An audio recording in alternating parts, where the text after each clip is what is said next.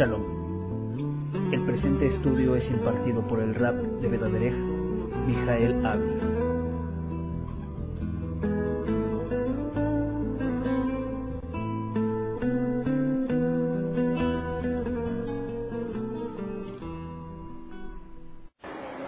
Shalom Alejem desde la sinagoga Beda Derech, Casa del Camino en Cuernavaca, Morelos. Les saluda el rabino Miguel Ávila en este día que es el día 13 del mes de Shevat del año 5766. Voy a compartir una conferencia que he titulado La Tevilá en el Ruach HaKodesh. La Tevilá en el Ruach HaKodesh. La inmersión en el Espíritu Santo. Hace muchos años existió un pueblo que se destacó en la historia de la humanidad porque vivió eventos milagrosos que trascendieron a la historia de la humanidad. Este pueblo se le conoció con el nombre de Israel y hasta nuestros días, no obstante de que la mano del hombre ha querido destruir a nuestro pueblo, hasta nuestros días está constituido como nación y hace aproximadamente más de tres mil años tuvo la bendición de que su Elohim, que su Señor, lo rescatara de mano de servidumbre, estando morando en una tierra como extranjeros, y esta tierra era la tierra de Mizraim. Vamos al libro de, de Deuteronomio capítulo 29, en donde reseña un poco la Torah al respecto de esta historia que fue registrada precisamente en la Kibeya Kodesh, en las Sagradas Escrituras, y que cualquier religión que cree en estas Sagradas Escrituras de nuestro pueblo, de nuestro pueblo Israel, tiene dentro de ellas y registran la forma tan poderosa como el Eterno tuvo a bien rescatar a nuestro pueblo. De Barim 29, verso 13 y 14, para que confirmare hoy como su pueblo y para que Él te sea a ti por Elohim, de la manera que Él te ha dicho, y como lo juró a tus padres, Abraham, Yitzhak y Jacob. Y hay algo que es bien importante, y no solamente con ustedes los que están presentes, hago yo este pacto y este juramento, sino con los que están aquí presentes hoy, con nosotros delante del Eterno, nuestro Elohim, y con los que no están aquí hoy con nosotros.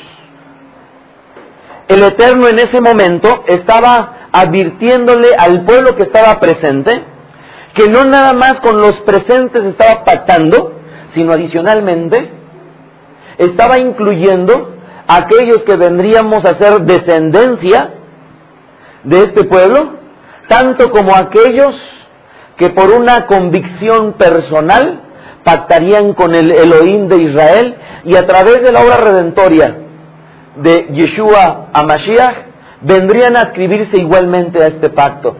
De tal manera que todos los que vivimos en estos tiempos y que hemos puesto nuestra confianza en el Elohim de Israel, estamos nosotros eh, reflejados en estas palabras porque está la escritura anticipando que ese pacto no nada más incluiría a los que estaban presentes, sino también a los que no estaríamos presentes. Por lo tanto, el Eterno tuvo a bien elegir a un pueblo, el cual tuvo una característica que resaltó sobre todas las demás naciones. ¿Cuál? Shemot 24:27, Éxodo 24:27, y esta, este versículo nos da una frase que es muy conocida en nuestro pueblo, Nase Benishma, que significa haremos y escucharemos. Shemot 24:7, y tomó el libro del pacto y lo leyó a oídos del pueblo, el cual dijo, haremos todas las cosas que el Eterno ha dicho y obedeceremos.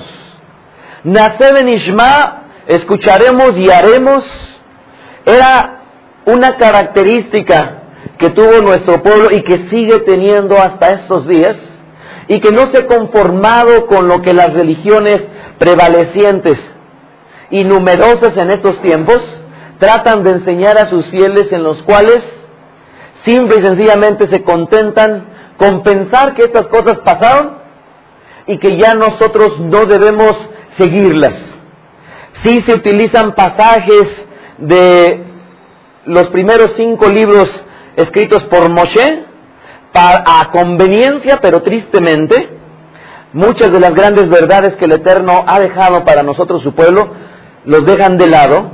Pero Israel no ha sido como las demás naciones, como los demás países, tal cual lo hemos leído en el rezo de Minja, sino nuestro pueblo se ha destacado por ser obedientes a la voluntad del Eterno. Nuestro pueblo decidió voluntariamente someterse ante el señorío del Eterno. Claro, no fue fácil, no hubo eh, situaciones de victoria solamente, sino también hubo situaciones en las cuales se presentaron problemas, hubo rebeldía en medio del pueblo, pero detrás de ello, nuestro pueblo se sometió ante la presencia del Eterno. Y por lo tanto, Hashem se congració con nuestro pueblo y vio que el pueblo durante mucho tiempo se mantuvo íntegro. Shemot 20, 18. Éxodo 20, 18. Y todo el pueblo, después de haber recibido los Asereda Dibrot, los denominados diez mandamientos, dice Shemot 20, 18, todo el pueblo observaba el estruendo y los relámpagos y el sonido de la bocina, y el monte que humeaba, y viéndolo el pueblo temblaron y se pusieron de lejos. El pueblo estaba presente cuando el Eterno se estaba manifestando ante ellos y estaban viendo con sus propios ojos, estaban con sus sentidos alertas, de tal manera que cuando el pueblo estaba viendo la manifestación del Eterno, no le quedó otra más que considerar dentro de su corazón que verdaderamente Él existía. Pero han pasado los años y aquellos que formamos parte del pueblo muchas veces no hemos tenido la bendición, el privilegio de sentir a ese Elohim tan cerca como lo sintió nuestro pueblo en aquel instante. Muchos, al igual que Job, o conocido al español como Job, se han contentado con oír, con escuchar, pero nunca con sentir la presencia del Eterno.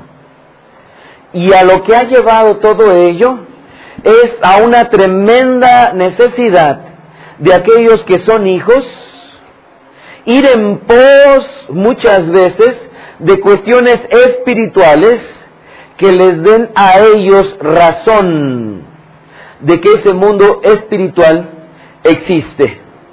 Sin embargo, el Eterno a lo largo de las generaciones ha tenido bien tocar a su pueblo.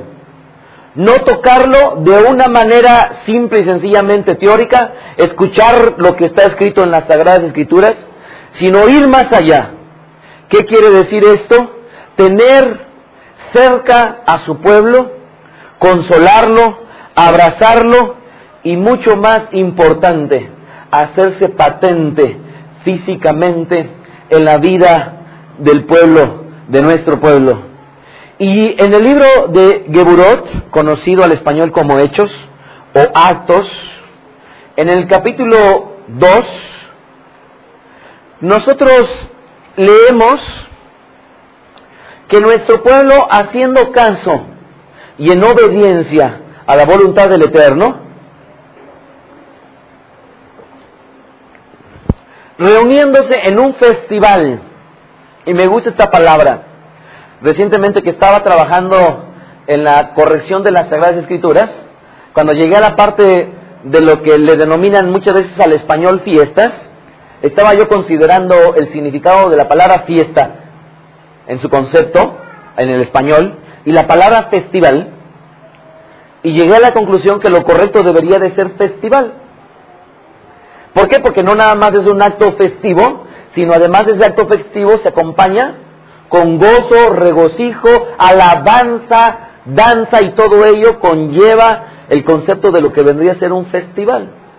Pues estando nuestro pueblo reunido en un festival que el Eterno les había, ordenado que recordaran en su nombre, concretamente en un festival cuyo nombre correcto en el hebreo es Shavuot, y que al español se le ha conocido como Pentecostés, que es una palabra que procede del griego y que significa 50, nuestro pueblo estaba reunido en este festival, conocido como Shavuot, en este día importante en el cual nuestro pueblo, como es tradición, se reúne las familias y se acostumbra desvelarse durante toda la noche con el objetivo de tener tefilá para con el Eterno, oración y adicionalmente poder escudriñar lo que la palabra del Eterno establece. Veamos el libro de Geburot, capítulo 2, versículo 1, en donde dice lo siguiente. Cuando llegó el día de Shavuot, estaban todos unánimes juntos. Y de repente vino del cielo un estruendo como de un viento recio que soplaba, el cual llenó toda la casa donde estaban sentados. Y se le aparecieron lenguas repartidas como de fuego asentándose sobre cada uno de ellos, y fueron todos llenos del Ruach Kodesh, del Espíritu Santo, y comenzaron a hablar en otras lenguas según el Ruach, el Espíritu, les daba que hablasen. Moraban entonces en Jerusalén Yehudim, judíos, varones, tzadikim, piadosos o rectos, de todas las naciones bajo el cielo. Y hecho este estruendo se juntó la multitud y estaban confusos, porque cada uno les oía hablar en su propia lengua. Y estaban atónitos y maravillados diciendo, mirad o miren ¿no son galileos todos estos que hablan? ¿Cómo pues oímos hablar cada uno nuestra propia lengua en la que hemos nacido? Partos, medos, elamitas y los que habitamos en Mesopotamia y en Judea, en Capadocia, en el Ponto y en Asia, en Frigia y en Panfilia, en Egipto y en las regiones de África más allá de Sirene.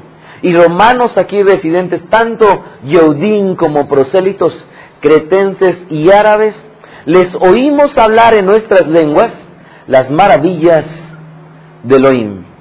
Y estaban todos atónitos y perplejos, diciéndose unos a otros, ¿qué quiere decir esto?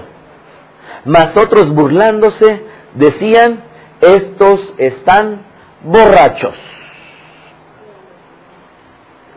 La narración que nos da las Sagradas Escrituras en, el, en, el, en este libro del Brit Hadashah, del Pacto Renovado, nos está dando la reseña de un evento que marcó la vida de los hombres y de las mujeres que se encontraban ahí, tanto como la sigue marcando en estos días. En aquel entonces ellos estaban reunidos, pero estaban reunidos porque no nada más estaban estimulándose al amor y a las buenas obras los unos a los otros, sino que ellos conocían que había una promesa del Padre.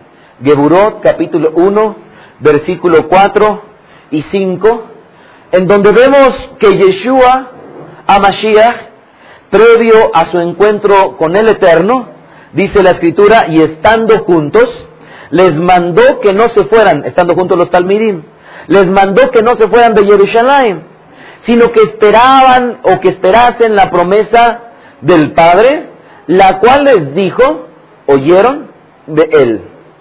Porque Yohanan ciertamente llevó a la inmersión o invitó a que la gente eh, bajara a la inmersión con agua, pero ustedes serán llevados a la inmersión en el Ruach Kodesh dentro de no muchos días.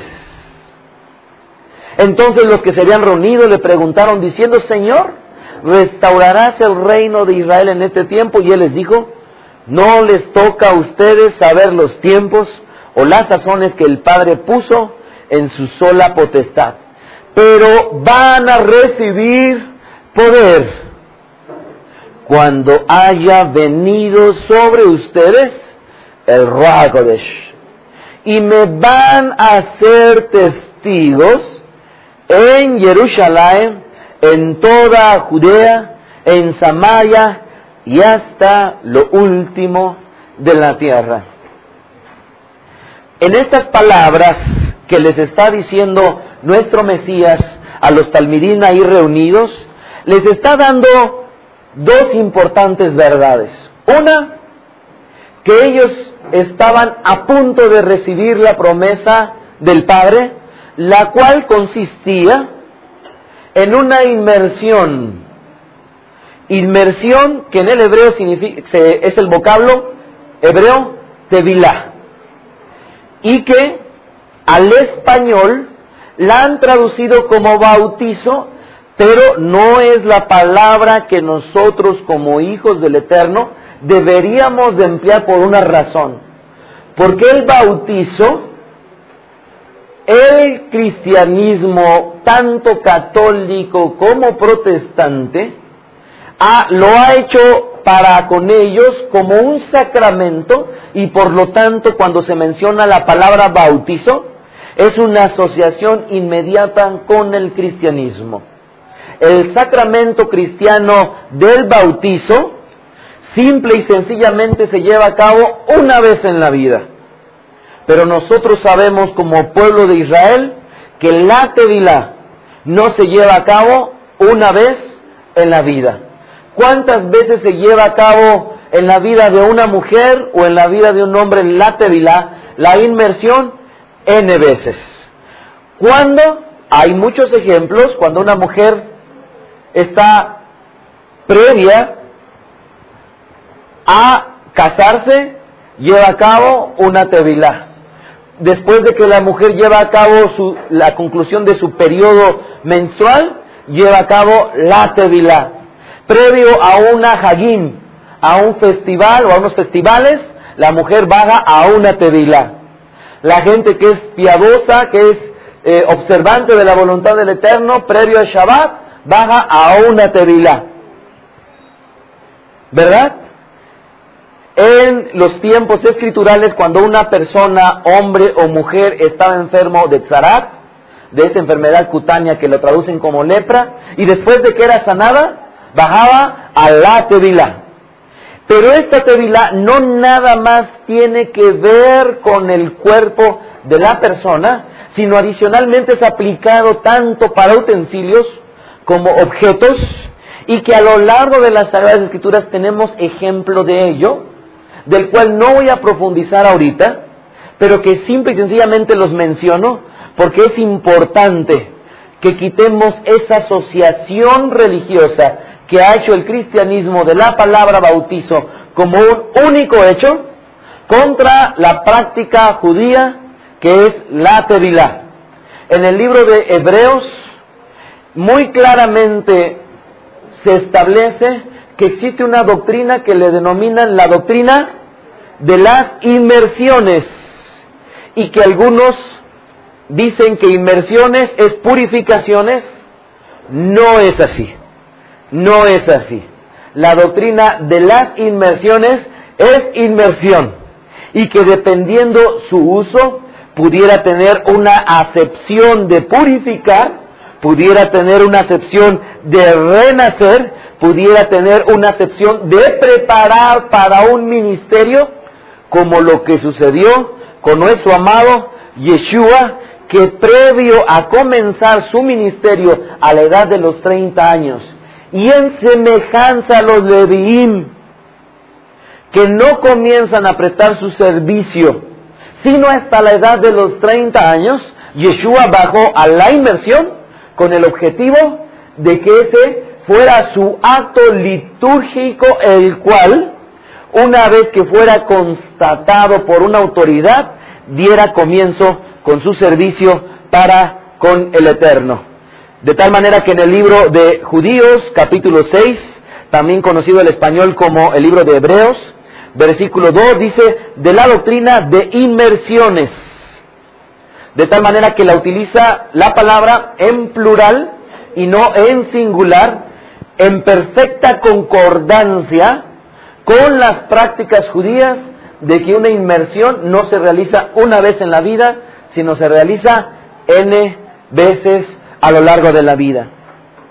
Si regresamos al libro de Geburot, capítulo 1, cuando nuestro amado Yeshua Mashiach les está advirtiendo a sus seguidores, a sus talmidim, que ellos iban a ser sumergidos en el Ruach HaKodesh, es importante identificar otro aspecto que nos debe de desligar con las prácticas cristianas que, como ya he comentado previamente, han tomado como uno de sus sacramentos el bautizo y que es importante desligarlo por una sencilla razón.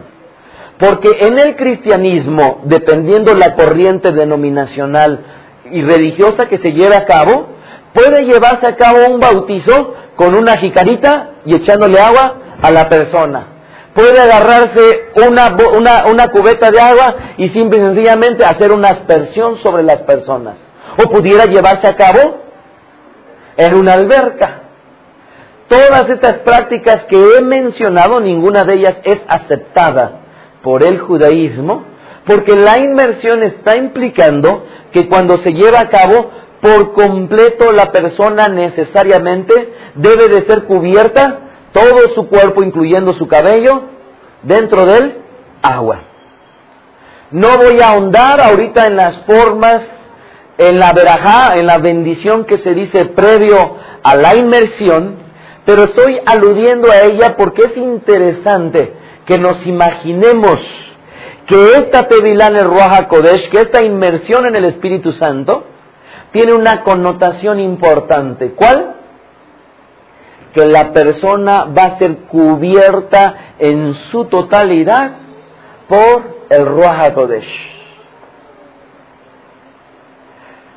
En el momento en el cual el hombre o la mujer va a ser cubierto con el Ruach Kodesh, hemos o he podido apreciar una constante en la gente que experimenta esta experiencia. ¿Cuál? Calor. Vayamos al libro de Mateo, capítulo 3, verso 11. Matitiahu, capítulo 3, versículo 11, en donde nos encontramos que la escritura dice, yo a la verdad, está hablando Johanan Amadvil, Juan el inmersor, yo a la verdad los llevo a la inmersión en agua, Matitiahu 3.11, para Teshuvah, para arrepentimiento. Pero el que viene tras mí, cuyo calzado yo no soy digno de llevar, es más poderoso que yo, él los llevará a la inmersión, a la Tevilá, en el Ruach HaKodesh, y fíjense cómo dice al final, y fuego. Y he podido constatar con estos ojitos, con esos oíditos que el Eterno me dio, que cuando las personas experimentan esta inmersión, es casi, casi una constante en la cual un calor la sobrecoge y es parte del indicativo de que un hombre o una mujer está llevando a cabo esta experiencia de índole espiritual. Marcos capítulo 1, verso 8, dice así la Kideya Kodesh, Marcos 1, 8, yo a la verdad los llevo a la inmersión con agua, pero Él los llevará a la inmersión en el Ruach Kodesh.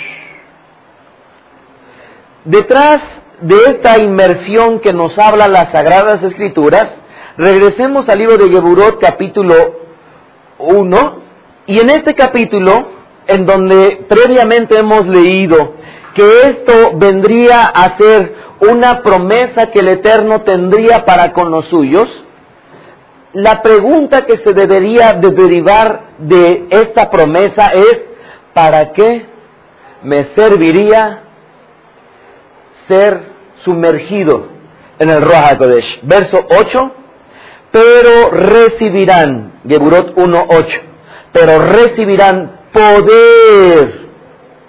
¿Y para qué me va a servir ese poder?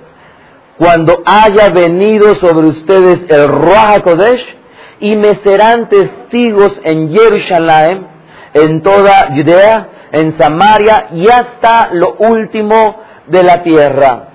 El ser testigos, en su etimología griega, viene de la palabra martureo, que procede precisamente al español la palabra mártir.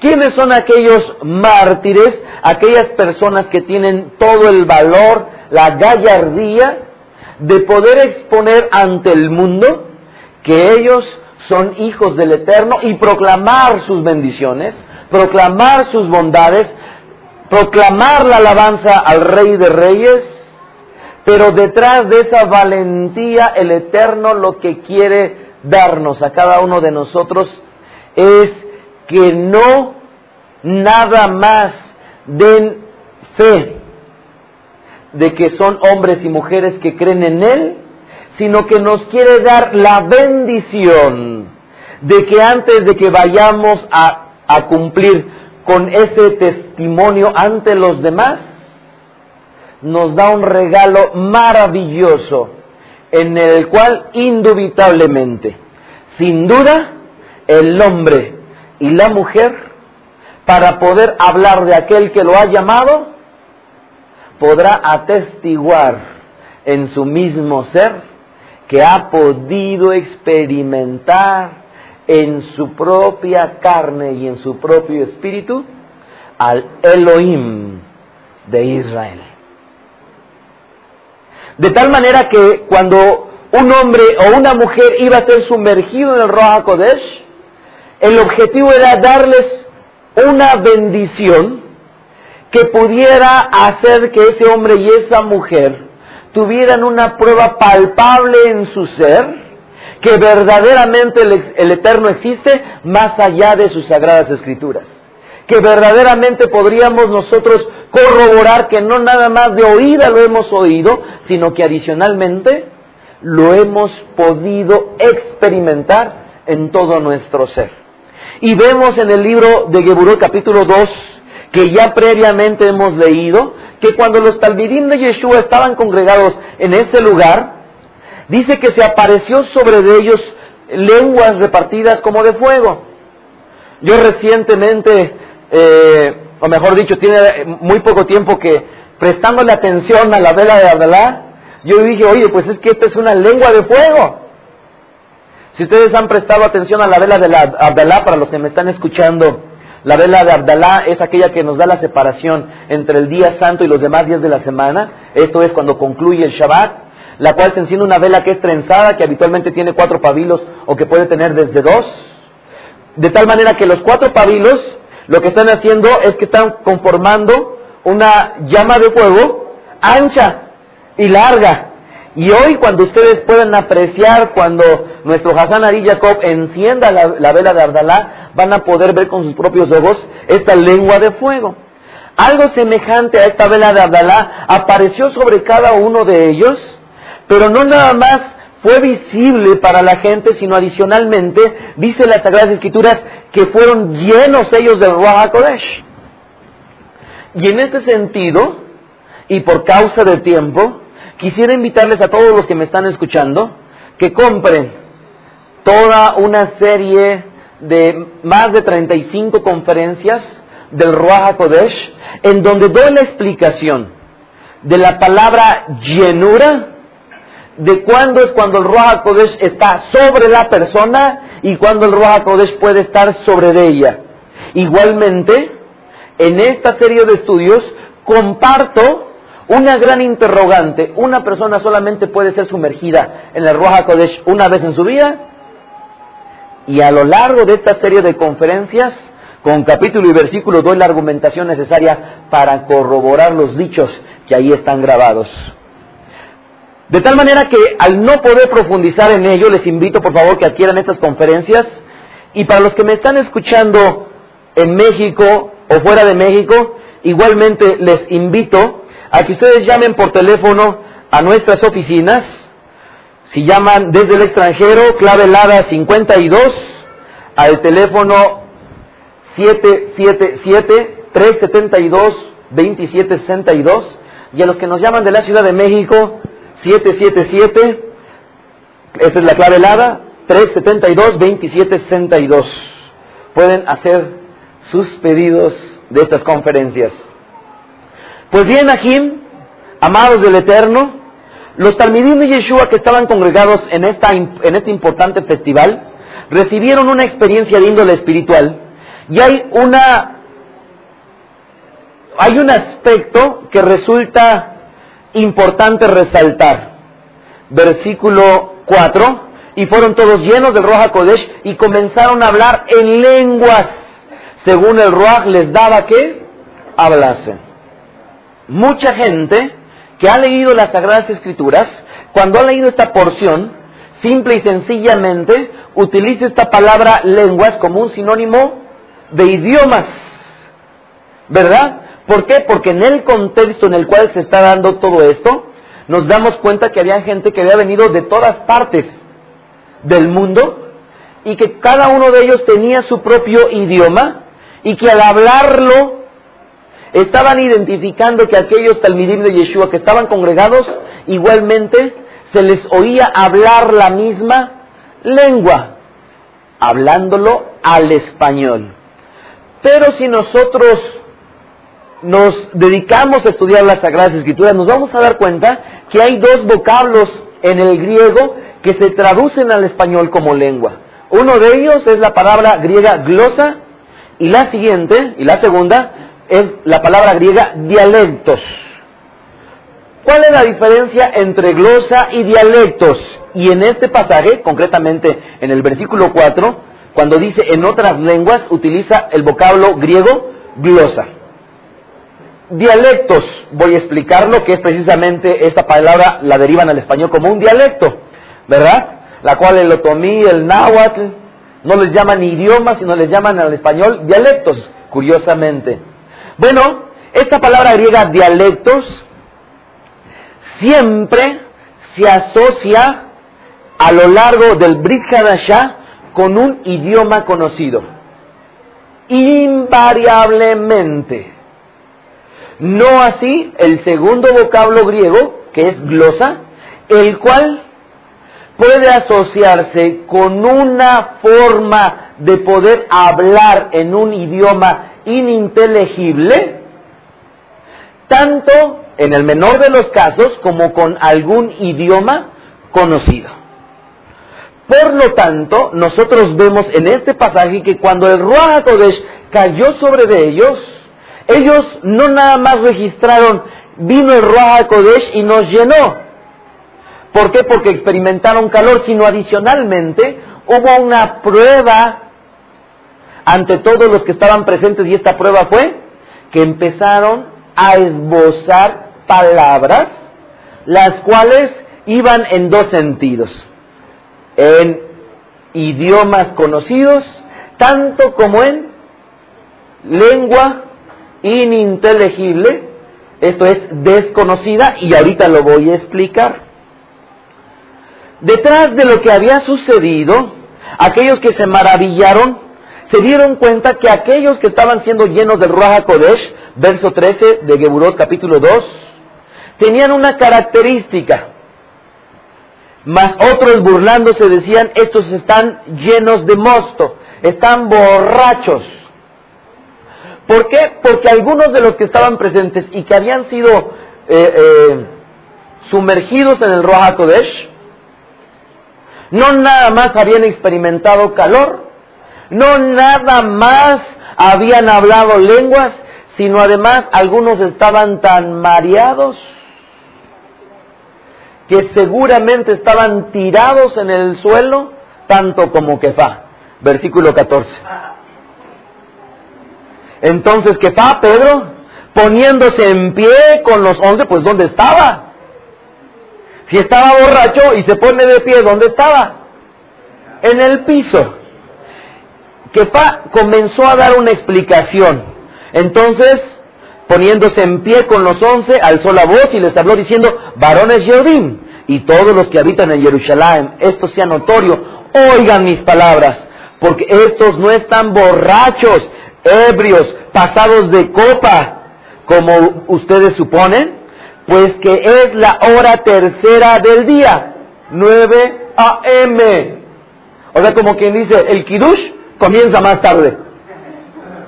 Ahorita son las 9 de la mañana y si bien es cierto ya eh, comiste un poquito de jalá, todavía no llega el momento en el cual haces Kiddush. La santificación de levantar la copa de vino, bendecir y tomar tu vinito, ¿verdad? Como es parte precisamente de, las formas que nuestro pueblo ha enseñado a lo largo de las generaciones y tal cual lo siguió a cabo nuestro, lo llevó a cabo nuestro amado Yeshua Mashiach. ¿Se acuerdan ustedes? Él fue acusado de comilón y de bebedor de vino. Pues bien, verso 15, porque estos no están nervios como ustedes suponen, puesto que es la hora tercera, a las nueve. Mas esto es lo dicho por el profeta Joel, el, el Neví Joel, o Joel a Neví, sería lo correcto. En los posteros días, dice Elohim, derramaré de mi ruaj, mi espíritu sobre toda carne, y tus hijos y tus hijas profetizarán, tus jóvenes verán visiones, y tus ancianos soñarán sueños, y de cierto sobre mis siervos y sobre mis siervas, en aquellos días derramaré de mi ruaj y profetizarán y daré prodigios arriba en el cielo y señales abajo en la tierra, sangre y fuego y vapor de humo. El sol se convertirá en tinieblas y la luna en sangre, antes que venga el día del Señor grande y manifiesto. Y todo aquel que invocar el nombre del Señor será salvo. Varones israelitas, oigan estas palabras. Yeshua Anodri, varón aprobado por Elohim entre ustedes con las maravillas, prodigios y señales que Elohim hizo entre ustedes por medio de él, como ustedes mismos saben, a este fue entregado por el determinado consejo y anticipado conocimiento de Elohim, prendieron y mataron por manos de inicuos, crucificándole. La explicación que está dando Kefa posteriormente al comentario de Joel Anabí, Aneví, está haciendo alusión precisamente a traer a colación a Yeshua por el contexto que está viviendo el pueblo con el único objetivo de que vean ellos con sus propios ojos y constaten que este derramamiento del Ruach HaKodesh era voluntad del Eterno desde hacía siglos. Ahora bien, ¿qué consecuencia habría de esta tevilá? Como ya previamente comenté, no nada más experimentarían ellos un calor como consecuencia del fuego del Ruach Kodesh, sino adicionalmente tendrían una manifestación física, que son las lenguas. Y en este sentido, nuevamente quiero hacer una aclaración. En las 30, más de 35 conferencias del Ruach Kodesh, ahí igualmente, igualmente doy una explicación al respecto de lo que creemos en Veraderek concerniente al Ruach HaKodesh, con capítulo y versículo en el cual enseño que las personas que han reconocido a Yeshua como Mashiach y por lo tanto han obtenido la redención, desde el momento en el cual creyeron en Él, tuvieron dentro de sí al Ruach HaKodesh.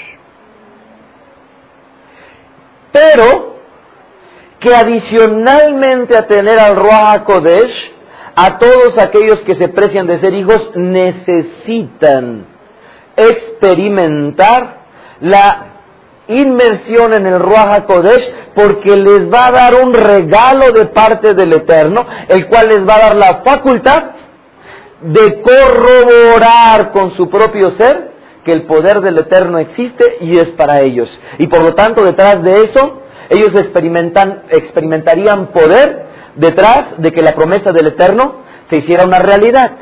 Ahora bien, amados, en esta ocasión nosotros vemos que los Talmidim,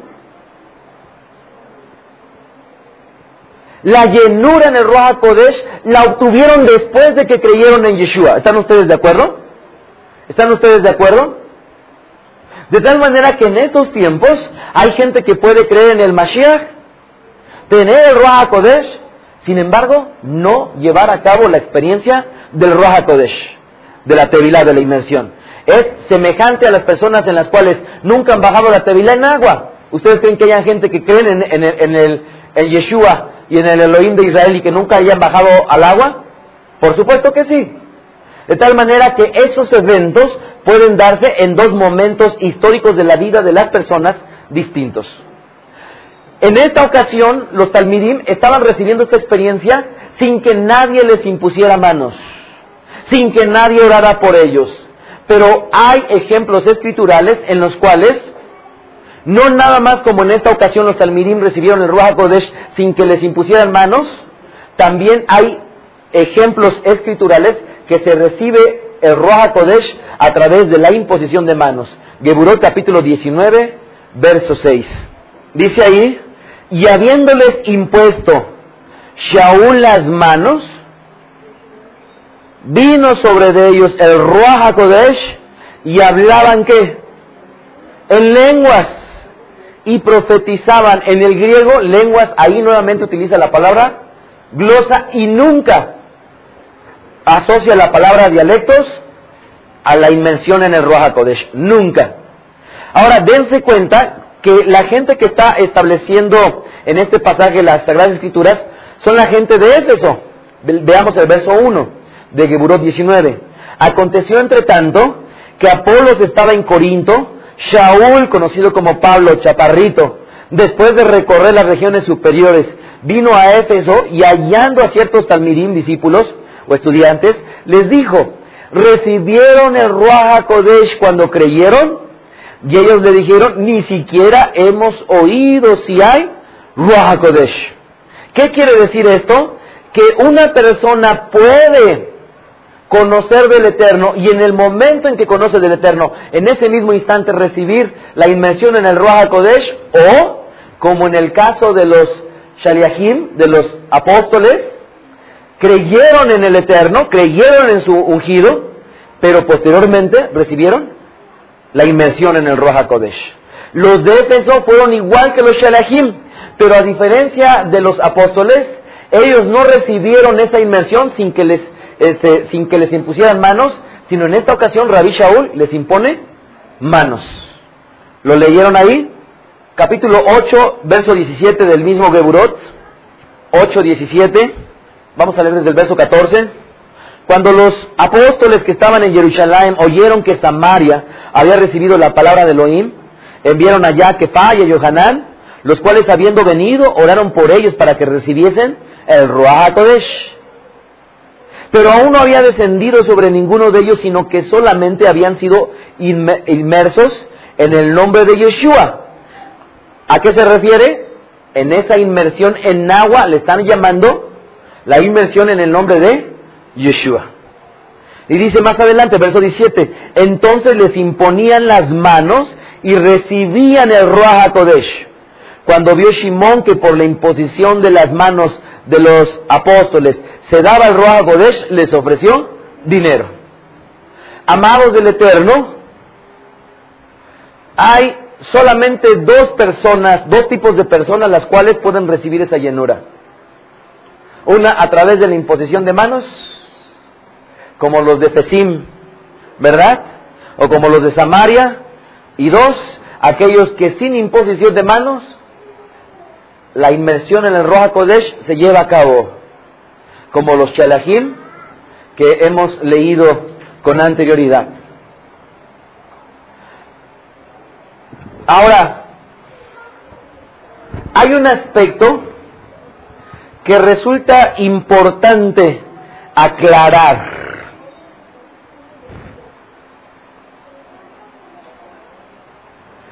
Muchas de las personas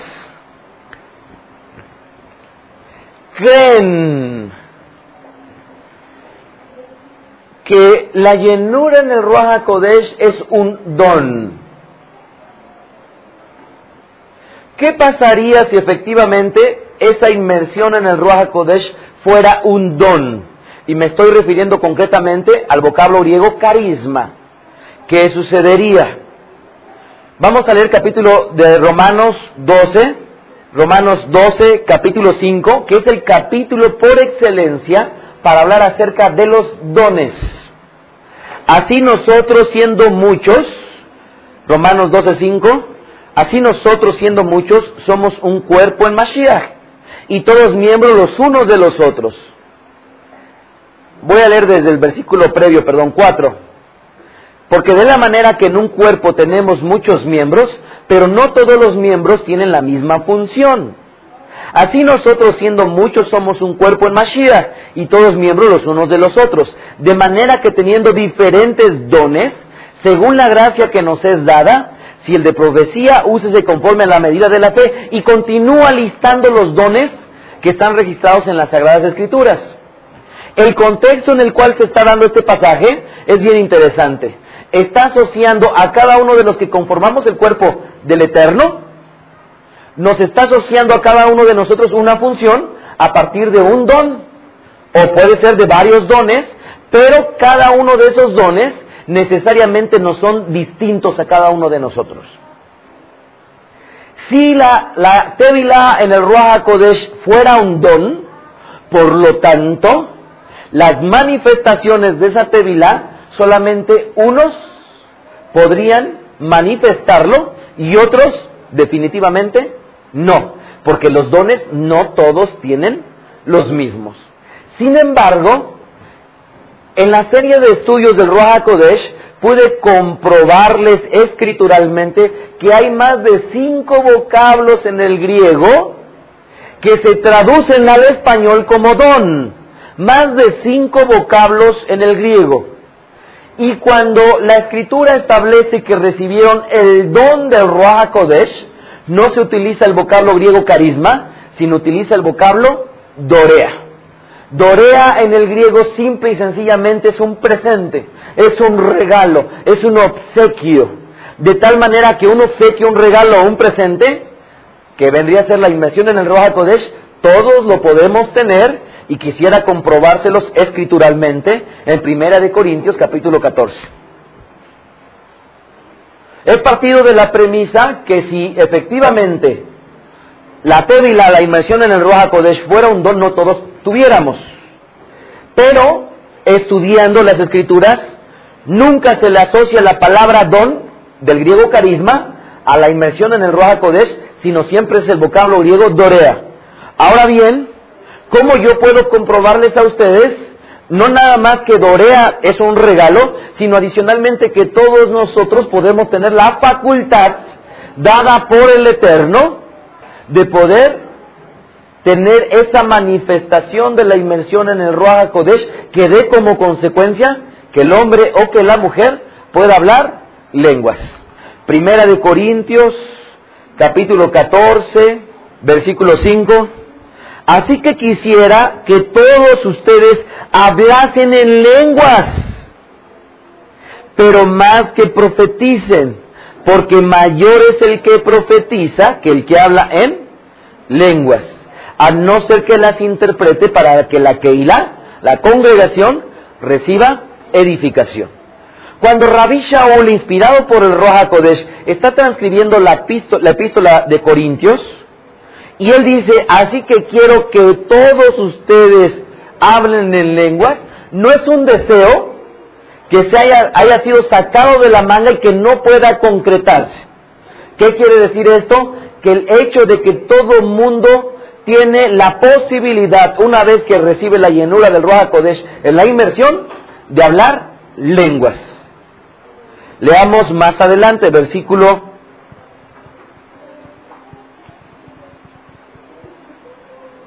versículo 12. Así también ustedes, pues, que anhelan las cuestiones espirituales, procuren abundar en ellas para edificación de la Keila. Por lo cual, el que habla en lengua extraña, pida en oración poder interpretarla. Porque si yo oro en lengua desconocida, mi espíritu ora, pero mi ruaj queda sin fruto. Que pues oraré con el espíritu, o se hace en lenguas, pero oraré también con el entendimiento. Con la razón, con un lenguaje conocido. Cantaré con el espíritu, o sea, en lenguas, pero también con, cantaré con el entendimiento, o sea, en lengua conocida. Rabí Shaul está instando a que todo el mundo ejercite esas cuestiones espirituales a partir de dos formas las cuales tiene el hombre de poder comunicarse con el Eterno. Una, con un lenguaje conocido y que la mente perfectamente identifique lo que se esté diciendo, o dos, con un idioma desconocido en el cual muchos de los casos la persona no sabrá qué va a estar diciendo. ¿Cuál es el objetivo de que un hombre o una mujer tenga no nada más la experiencia de la Tevilán en Roja Kodesh, sino de qué le serviría? Bueno, pues dice ahí el, el mismo capítulo 14, verso 2, porque el que habla en lenguas no habla a los hombres. ¿A quién le habla? Al Eterno. Pues nadie le entiende, aunque por el Ruaj habla misterios. Ojo, ahí está mal que le hayan puesto espíritu con mayúscula. Es el Ruaj humano. Otra vez, porque el que habla en lenguas no habla a los hombres, sino Elohim pues nadie le entiende. Aunque por el Ruach habla, ¿qué dice? Misterios. O sea, esto es cosas ocultas que no le son reveladas a su mente. Y aquí yo quisiera explicar una parte que me ha sido de mucha bendición. Y, hoy más que nunca nosotros podemos constatar a partir de nuestros niños, sobre todo de nuestros bebés que todavía no articulan palabra, la vida espiritual que ellos llevan a cabo. ¿Están ustedes de acuerdo? Cuando un bebé, una, una bebé que todavía no articulan palabras y solamente lo único que hacen es que balbucean, es curioso, pero ellos cuando hay una reunión en el cual el ruach se está moviendo, son los primeros en sentirlo. Y ya vemos a los bebés aquí en la sinagoga, se dieron cuenta cuando estábamos en el rezo de Shaharit, de repente Janita nada más decía así, yo decía aleluya, ya llegaron a alabar con nosotros. ¿Quiénes los los malajim, ¿verdad? Los ángeles. El hombre y la mujer tiene una forma especial para poder comunicarse con el Eterno que no necesariamente lo acompaña la razón. Y esta forma en la cual el hombre o la mujer tiene para comunicarse con el Eterno es a través de las lenguas, en el cual espiritualmente está articulando palabras que no son identificables, conocidas o entendidas por la mayoría de las personas y que detrás de ellas tiene por objetivo de que su mismo, su personal ruach, su personal espíritu reciba una edificación. ¿Y qué, de qué serviría, de qué le serviría a una persona que su espíritu fuera edificado? Bien, nosotros tenemos control muchas veces sobre lo que vemos, sobre lo que conocemos, sobre lo que está a nuestro alcance, pero tristemente muchas veces no tenemos un control sobre aquello que no está a nuestro alcance. Y voy a poner un ejemplo que es palpable para la mayoría de las mujeres, en el cual al tener un espíritu dentro de ellas, Muchas veces lo que sucede es que cuando sale un hijo o una hija y de repente hay un evento, un accidente o una situación en la cual pone en riesgo a su hija o a su hijo que no está presente, el padre o la madre de repente experimentan un sobresalto y ese sobresalto, la pregunta es, ¿por qué? La razón es que espiritualmente el hombre o la mujer, al tener una vida espiritual lo hace ser sensible a otro de su familia cuyo espíritu igualmente está sufriendo. Pero la mujer o el hombre se sobresaltan, pero en su intelecto no saben cuál es la razón. Solamente espiritualmente hay un sobresalto. Y muchas veces pasan las horas y constatan que su ser amado tuvo algún accidente o algún posible percance. Ese ejemplo que a los que me están escuchando les pudiera ser familiar es algo que, en semejanza le acontece a aquellas personas que somos hijos del Eterno, pero que nos es dado un regalo por el Eterno, el cual nos va a posibilitar que no nada más experimentemos un sobresalto, sino que adicionalmente, en el momento en el cual estamos hablando lenguas, nuestro espíritu está con gemidos indecibles, clamando al Eterno por una necesidad específica que nuestro espíritu conoce, pero que nuestro intelecto todavía no le llega esa verdad o ese conocimiento o ese acto que le ha acontecido a algún ser querido. Yo les comentaba que dentro de las experiencias que nosotros hemos tenido, hace ya muchísimos años, Baruch Hashem, estuve yo a punto de perder la vida en un accidente. En aquel entonces iba en una, en una avenida de la ciudad de Cuernavaca, que son, para los que me están escuchando, puras subidas y bajadas.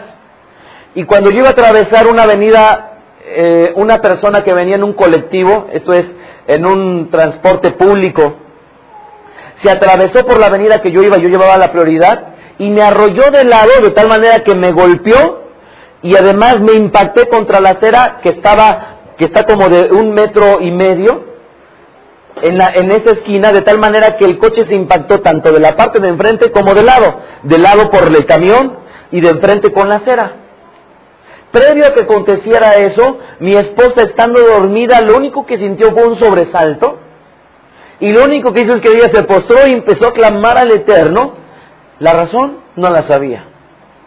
Pero el hecho de poder clamar al Eterno, eso estaba dando una muestra de que ella y yo estábamos conectados espiritualmente y que en aquel momento el poder eh, eh, experimentar una necesidad espiritual que todavía no le llegaba al intelecto y poder tener la facultad de hablar en lenguas y que su espíritu se tranquilizase, menguare, se apaciguare, esto lo que estaba provocando es que en las, en las esferas espirituales, en los siete Shamaim, en los siete cielos, se estaba librando una guerra la cual ella en el conocimiento ignoraba, pero ella estaba clamando al Eterno por mi vida.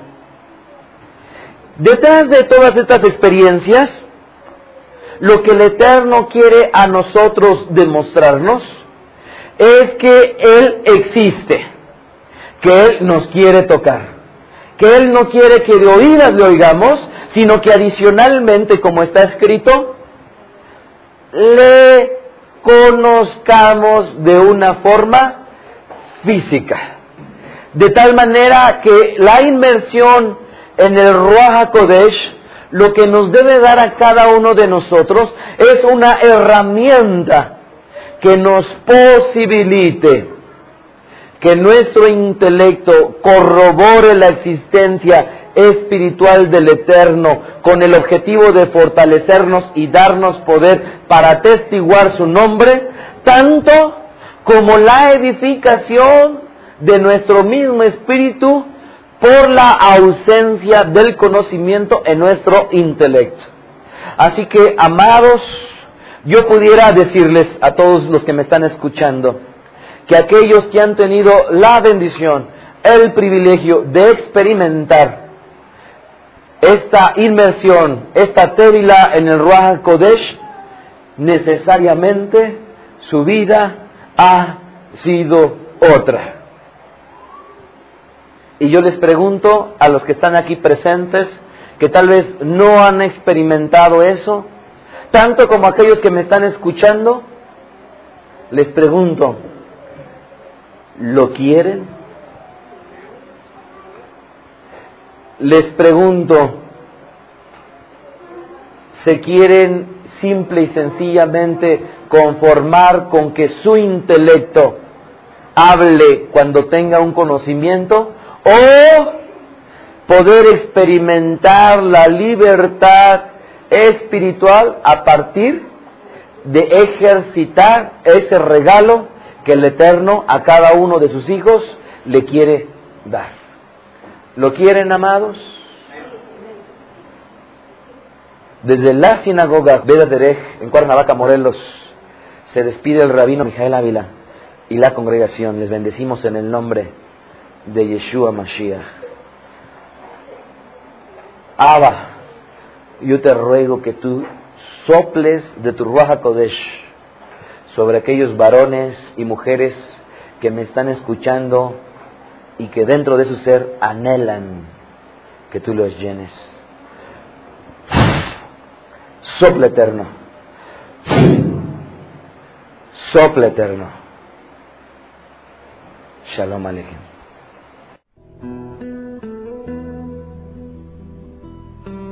Escuchaste a Rab Mijael Ávila. Recuerda que puedes descargar sus podcasts de manera gratuita en el sitio pedadereja.com, ibox.com o iTunes.